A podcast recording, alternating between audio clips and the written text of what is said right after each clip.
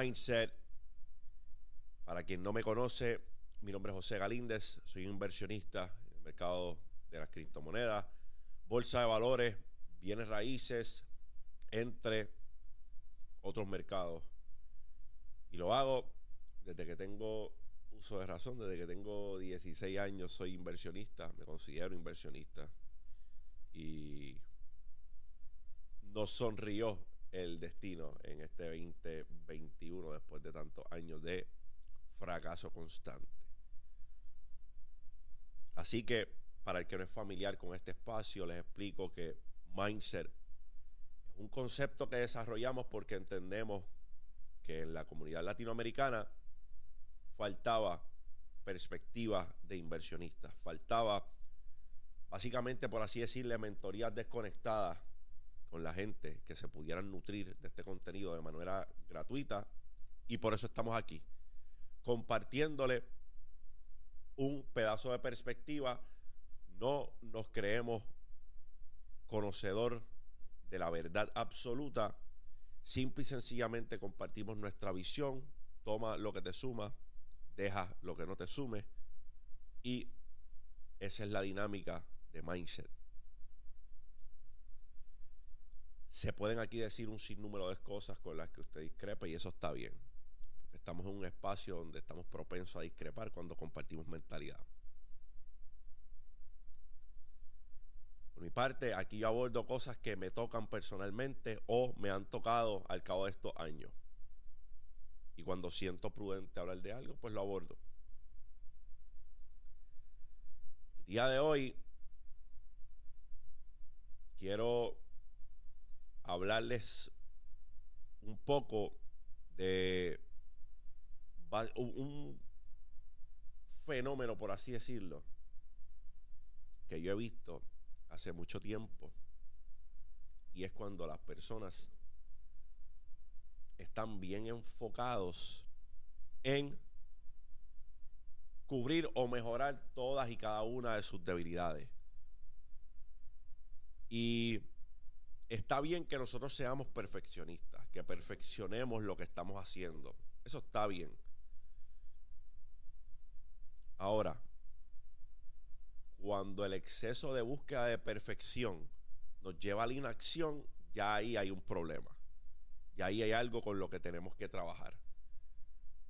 Porque tu obsesión con la perfección te está privando de accionar en lo que quieres y eso es un problema. Pero a menudo veo personas que siempre están hablando de mejorar esas cosas en las cuales les falta. Y no es que eso esté mal, pero pienso que es el approach incorrecto hacia tus debilidades o lo que tú catalogues como una debilidad en tu vida. Y cuando hablo de debilidades, hablo de destrezas, más bien así decirlo. Por ejemplo, yo pude haberme decidido por comenzar este espacio como mismo tenía mi espacio en el 2018. Compraba las cámaras, grababa todo yo, lo editaba yo. Ahora, yo tengo que decirles que eso no hubiese sido una cuarta parte de la calidad que están viendo hoy. Entonces, ¿por qué iba a hacerlo? En lugar de dejar que personas que tienen el talento hagan lo que tienen que hacer para que este espacio sea llevado a ustedes con la mayor sustancia, pero también con la mayor calidad posible. Nos, esforzamos bastante por eso, por la calidad, por el detalle. Y yo no hubiese podido hacerlo. Porque mis fortalezas no están ahí. Mis fortalezas no están ahí. Mis fortalezas están en otras áreas. La edición de contenido es una de ellas. Y yo lo reconozco voy a dar una, breve historia. Cuando mi compadre y yo empezamos nuestra casa disquera, empezamos nuestra casa disquera, pero yo formaba parte de los talentos de esa casa disquera. Yo quería ser artista. Yo quería ser un exponente también. ¿Qué usted cree que pasó? Que al cabo del tiempo yo fui dándome cuenta que eso por lo que yo eh, moría, ¿verdad? Eso que yo quería con todas mis ansias, con todas mis fuerzas, no era uno de mis fuertes. Entonces, ¿qué yo pude haber hecho? Yo pude haberme quedado desde aquel entonces hasta ahora haciendo lo mismo, tratando de mejorar, tratando de perfeccionarme. Me di cuenta que no era una de mis habilidades. Nunca traté de producir música. Veía los programas y decía, esto está cabrón, esto, esto me va a comer. Yo veía Fruity Loops y yo decía, esto es la cruz al diablo. Lo veo y no sé cómo voy a crear aquí. So, esa ni la intenté. Después tuve otra faceta dentro de la industria musical. Road manager. Y después de estar road manager tras bastidores, me dedico a solamente producir ejecutivamente los artistas del sello disquero en el cual estábamos. Y le fui cogiendo el piso a producir ejecutivamente. Conseguir los productores, montar las obras, montar los discos. Y me enamoré de ese proceso. Era algo que me estaba saliendo relativamente mejor que lo que yo estaba haciendo. Identifiqué en aquel entonces que yo era bueno tras bastidores y moviendo el negocio de la música. No la música, el negocio. Mientras tenía oído para escuchar lo que los artistas estaban grabando. Así que, ¿a qué voy? Que durante su proceso usted va a identificar que muchas cosas que usted está tratando de hacer, usted no es bueno haciéndolas. No somos perfectos. Tenemos debilidades. Tenemos fortalezas. Tenemos cosas en las cuales somos exorbitantemente excepcionales. Y tenemos cosas igual en las que somos un completo fiasco. Y eso no es malo porque no somos perfectos como seres humanos. Cuando yo estaba en el Reserve Officer Trainer Corps en ROTC, un programa de comisión para los aspirantes a ser oficiales en el ejército de los Estados Unidos, habían un sinnúmero de renglones por los cuales te cualificaban o eh, unos sedazos por los cuales tenías que pasar.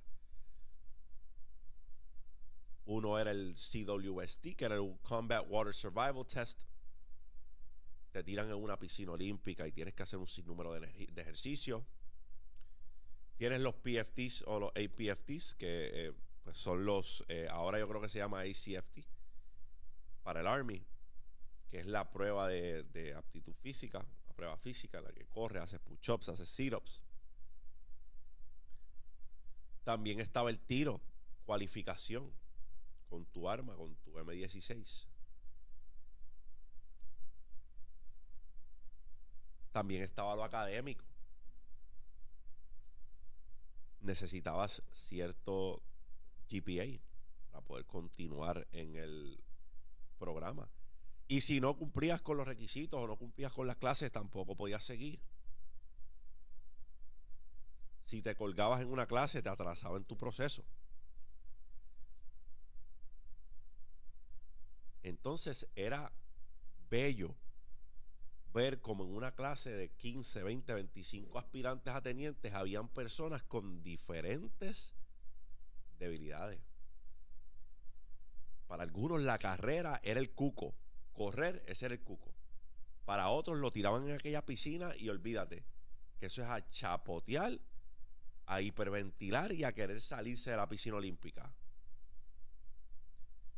Había otros que tenían el target al frente y no le daban, ni aunque le dieras una pana, ni aunque le dieras una pana para tirarle con ella al target, le daban. Ni aunque le dieras una sandía para tirarle al target, atinaban. Y es bello ver cómo somos diversos como seres humanos, como tenemos fortalezas y tenemos debilidades. Entonces no debemos martirizarnos por estas debilidades que nosotros tenemos, ni volvernos locos tratando de resolver todas nuestras debilidades. Porque no pienso que es sensato, pienso que mucha de tu energía está siendo drenada y está siendo alada en diferentes partes. Entonces, como tu energía está siendo drenada y está siendo compartida en diferentes lados, tu desempeño sufre igual. Porque estás dividiendo tanta energía en tantas cosas que estás diluyendo el esfuerzo. Entonces, eres un jack of all trades, pero master of none. ¿Sabes? Eres average, eres promedio en muchas cosas, pero no eres excelente en ninguna. Entonces, ¿cómo carajo quieres sobresalir?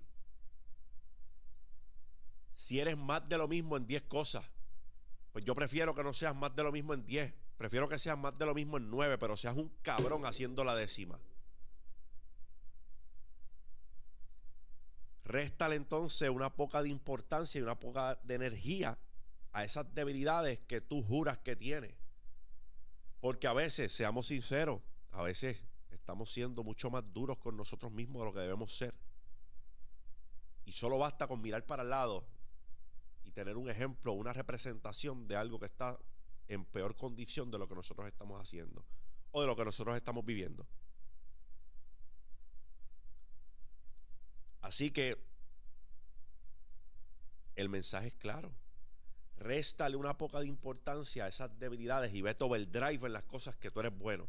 Tú has identificado una que tú eres bueno, agárrala y no la sueltes ni para el carajo. Y obsesiónate con ella. Porque no hay otra manera de que te traiga un resultado favorable si no es que te obsesionas, caballito. Te tienes que obsesionar tienes que convertirlo en tu lunes a viernes una vez y dos veces sábado y domingo. Que respires esa destreza. Que desayunes esa destreza. Que todos los días estés investigando más esa destreza.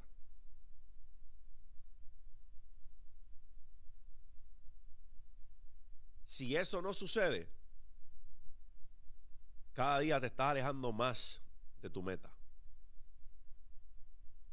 Cada día estás despidiéndote de potenciales logros porque estás diluyendo tu esfuerzo en siete u ocho cosas que realmente no hacen una diferencia y puedes buscar otra persona que te ayude o la haga por ti una vez consigas el éxito con esa cosa que tú te estás dedicando. Porque yo no tendría el cerebro de Andy, yo no tendría el cerebro de Jan para hacer lo que están haciendo con este proyecto pero eso la vida lo retribuyó. Cuando yo hice lo que hice y los colocó a ellos estratégicamente en mi vida para beneficiarme y que yo les pueda beneficiar a ellos de igual manera. Así que yo me pude haber convertido en el editor más grande de cámaras si les daba el, el desempeño. Porque no era malo. No, soy el mejor, pero no era malo. Editaba mis videitos ahí más o menos. Te puedo decir que si le daba el 110 de mi empeño, de mi, de mi esfuerzo, hubiese sido mucho mejor. Pero de eso no se trata. La vida tenía planes. Yo tenía que comunicar el mensaje, llevar el mensaje. Y aquí estamos llevando el mensaje. Así que me estoy yendo overdrive en las cosas que yo reconozco, tengo una habilidad. Ah, tienes una habilidad para comunicar, comunica más a menudo.